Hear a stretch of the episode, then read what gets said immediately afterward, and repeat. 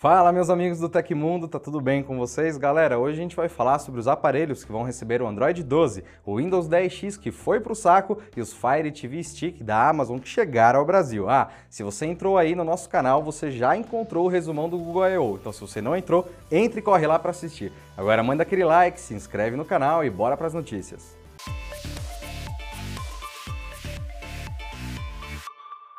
E a Amazon acaba de lançar no Brasil as duas novas versões do seu conversor de Smart TV, o Fire TV Stick e o Fire TV Stick 4K. Esses pequenos aparelhos de streaming dão funcionalidades smart a qualquer televisão, permitindo acessar serviços como Amazon Prime, YouTube, Netflix, Disney Plus, Spotify, dentre vários outros. O público-alvo do Fire TV Stick é principalmente quem ainda não possui um dispositivo de streaming ou não tem acesso a todos os serviços que desejem suas TVs smart. O grande diferencial destes lançamentos é a inclusão da assistente virtual da Amazon, a Alexa, que permite controlar todas as funções do seu dispositivo de streaming por meio de comandos de voz. O Fire TV Stick padrão, que custa 360 reais, com resolução de imagem até Full HD, é a opção para quem busca boa qualidade de reprodução de vídeos a um preço acessível e ou não possui um televisor com capacidade de exibir o 4K. Já o Fire TV Stick 4K, que custa R$ 426, é a escolha para quem quer a melhor experiência e qualidade ao ver um filme ou série. Neste cenário, tanto o Fire TV Stick quanto o Fire TV Stick 4K se tornam ótimas opções para quem busca acessar com qualidade as principais plataformas de streaming sem precisar gastar uma fortuna. A Microsoft confirmou hoje que o Windows 10X será descontinuado. Apresentado como um sistema para computadores de duas telas, o sistema operacional não será lançado de maneira independente e se tornará parte da versão principal do Windows. A informação foi revelada pela Microsoft em uma publicação no blog do Windows 10. Segundo a empresa, o time realizou discussões internas e decidiu desistir da ideia de lançar o Windows 10X como um produto em 2021. A MS disse que o objetivo agora é integrar as principais funcionalidades do sistema no Windows 10, processo que já começou a ser realizado. Revelado em 2019, o Windows 10X foi apresentado como uma nova versão do sistema da Microsoft para dispositivos de duas telas. A solução deveria ser lançada com o Surface New e outros dispositivos baseados em display duplo. Descanse em paz, Windows 10X. E o Google anunciou o novo Android 12 com uma série de novidades. O grande destaque fica com a mudança de design, que o Google disse ser uma das maiores desde o Material Design. A partir de hoje, usuários de dispositivos compatíveis também já podem baixar a primeira versão beta do sistema operacional com o novo Material U. Antes disponível apenas para desenvolvedores, o Android 12 já pode ser instalado em um número pequeno de aparelhos. Para baixar a atualização e testar as novidades, é preciso ser inscrito no programa Beta Android e ter um dispositivo compatível. Até então, a lista de aparelhos compatíveis traz os seguintes modelos da própria empresa: Pixel 3, Pixel 3 XL, Pixel 3a e Pixel 3a XL, Pixel 4a e Pixel 4a 5G, Pixel 5, Asus Zenfone 8, OnePlus 9 e 9 Pro, Realme GT, Xiaomi Mi 11, Mi 11 Ultra, Mi 11i e Mi 11X Pro e outros modelos mais difíceis de serem importados. De acordo com o cronograma divulgado anteriormente pela companhia, o lançamento estável do Android 12 para todos os usuários deve acontecer entre julho e agosto deste ano.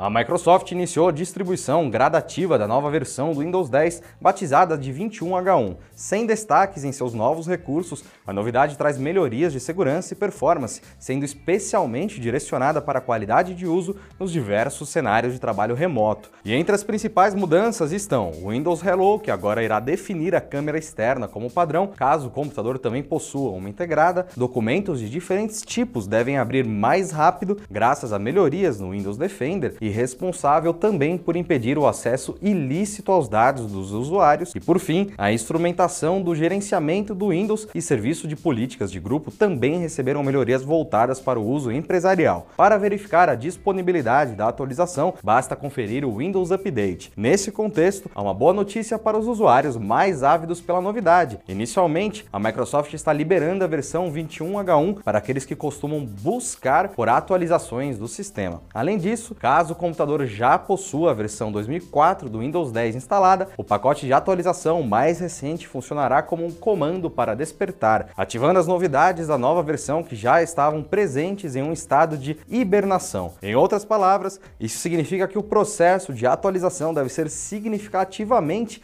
mais rápido.